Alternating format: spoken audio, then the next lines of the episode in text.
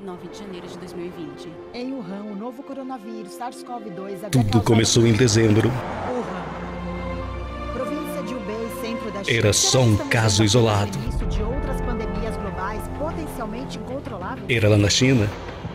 Nada demais. Uma a uma, as cidades foram sendo fechadas. Não tinha muito com que se preocupar. Disseram que era uma provável pneumonia.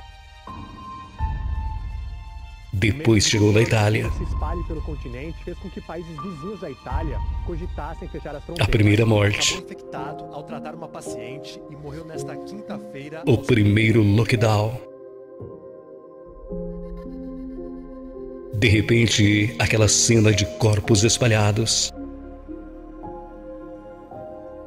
O problema cada vez mais perto. O estado de No Brasil, eram tempos de carnaval. E por aqui, nada pode ser mais importante que isso. O vírus que lute. Depois da quarta-feira de cinzas, a gente vê o que faz. Disseram que ele só atacava idosos. Aí, a blogueira fitness ficou mal. Um atleta saudável foi para a UTI. O primeiro jovem morreu. É a vítima fatal mais jovem do Rio de Janeiro. A cidade de São Paulo amanhã. Disseram para fechar tudo. Fechado. Só serviços essenciais devem permanecer abertos. Depois protestaram para reabrir. Morrer de fome ou de corona? Sem leito ou sem emprego?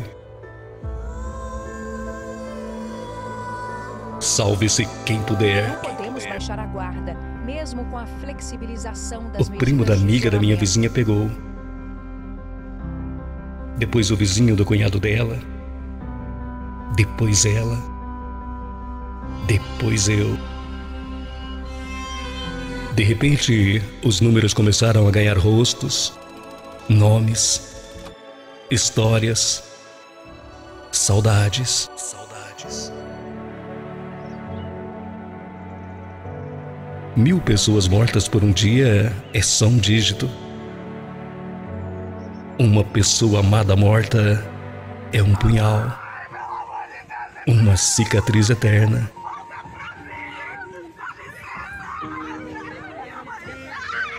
Era só uma gripezinha? O momento é de união.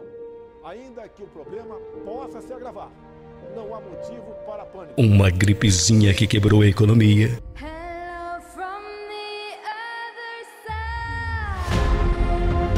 Que adiou uma Olimpíada. Que colocou o mundo de joelhos. Que fez o ateu ter vontade de rezar. Uma guerra contra um inimigo invisível que os livros do futuro vão te registrar.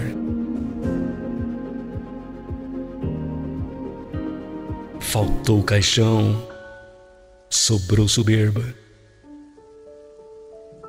Faltou ar, sobrou medo. Que as próximas gerações possam nos perdoar.